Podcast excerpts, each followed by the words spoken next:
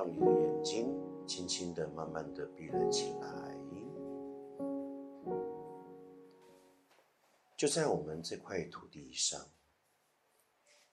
属于我们的日子，农历的八月十五，月圆中秋，中秋月圆。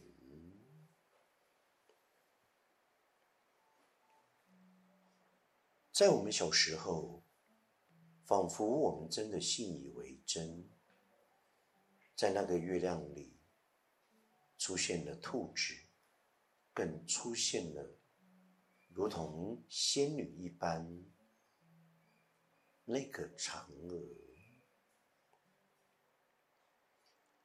它真的会飞，远远的眺望月球。若隐若现，美极了，仿佛就是一个神仙的故事。从小，我们也真的信以为真的，把它放在我们的心上，直到整个成长的过程，理性出来了，偶尔。看到满月的时候，都会想起，那不是真的。如果是真的，那是多么的美好。但如果是真的，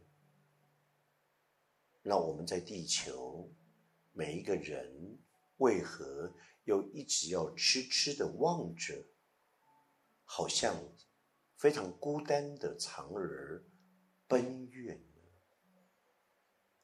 当阿姆斯壮第一步踏上了月球，原来它是一个死的星球，不再运转了。嫦娥奔月以及那只玉兔的梦，完完全全不见了。太空人登上月球是一个科学的壮举，但也相对的。摧毁了好多好多属于华人，他从小的一个梦的这样的一个理想，如此美的情景，因为我们真的会想很多，因为那是一个相当美的故事。而今天，我们仍然很棒的照着这个世俗，我们仿佛在迎接一个相当熟悉的季节与日子——中秋佳节，到底意味着是什么？从以前我们在孩提时候。我们所渴望祈求的是什么？而现在的我们又把它当做什么？从昨天一大早的火车、高铁就已经开始慢慢出现人潮，中午之后，好多的高速公路道路都开始塞车了。它叫做返乡休假的车潮。与人潮，这样的一个季节，入秋的一个时候，气候、光景，以至于我们因着中秋佳节，仿佛我们要赶赴着回到那个久未重逢的家，渴望。与家人团聚，那么我又为何远离家园？是因为个人的心境、认知、观点，还是工作、事业的打拼，或是因为家庭，我必须要选择离开我的家乡、我的家人？依序着在我们华人的习俗当中，仿佛我们都相当的谨守中秋节就应该编定的国定假日，我们也应该要拨空回家与家人团聚，就像过年一样。但慢慢的，好多好多的氛围都不见了。尤其我们作为渴望那个思乡情切的自己，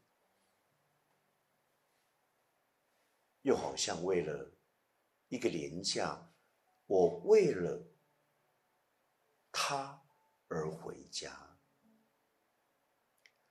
烤个肉，吃个月饼，寒暄两句。可能就想要离开了。到底这样一个节日对于我们的心境上，我们是否曾仔仔细细的、好好的来觉受？尤其现在坐在这里的你我，为什么我们会仍然选择坐在这个地方？有人可能。并没有这样一个过节的打算。有人可能上完课以后，赶着回去跟家人来团聚、烤肉、话家常。延伸于今天冥想的主题：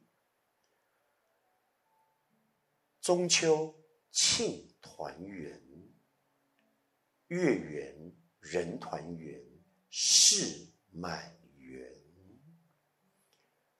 中秋庆团圆，中秋佳节庆团圆，